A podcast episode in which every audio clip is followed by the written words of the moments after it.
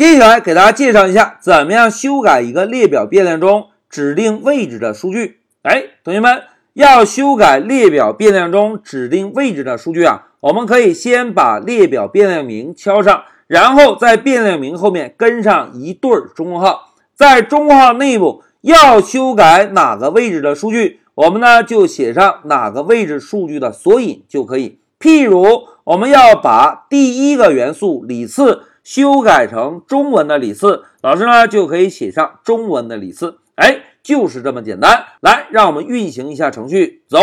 大家看，列表中第一项元素是不是已经被改成了李四，对吧？一句话讲，要修改哪个元素，就在列表名后面的中括号中跟上这个元素的索引，然后在等号后面跟上要修改的内容就可以。但是在修改数据的时候，有一个注意事项。现在老师给大家演示一下，同学们看啊，老师先写一个 name list 这个变量名，然后在中括号内部写一个数字三。同学们，我们现在列表中有几项元素啊？是不是零一二，并没有索引三，对吧？如果我们的代码要尝试把索引三的内容进行修改，会出现什么情况呢？来，老师写一个王小二。现在我们运行一下程序，走。哎，同学们看，程序报错了，对吧？错误原因是什么呢？大家看，索引错误。具体的原因呢，就是列表指定的索引超出范围。哎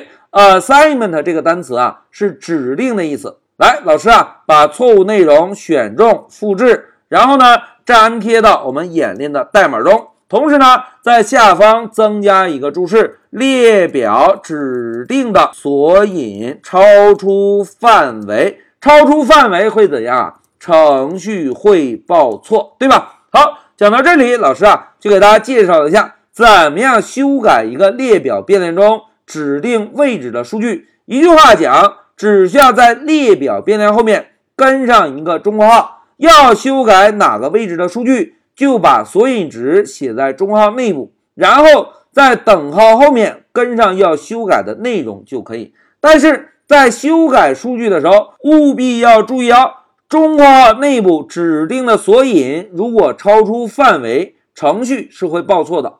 好，讲到这里，老师就暂停一下视频。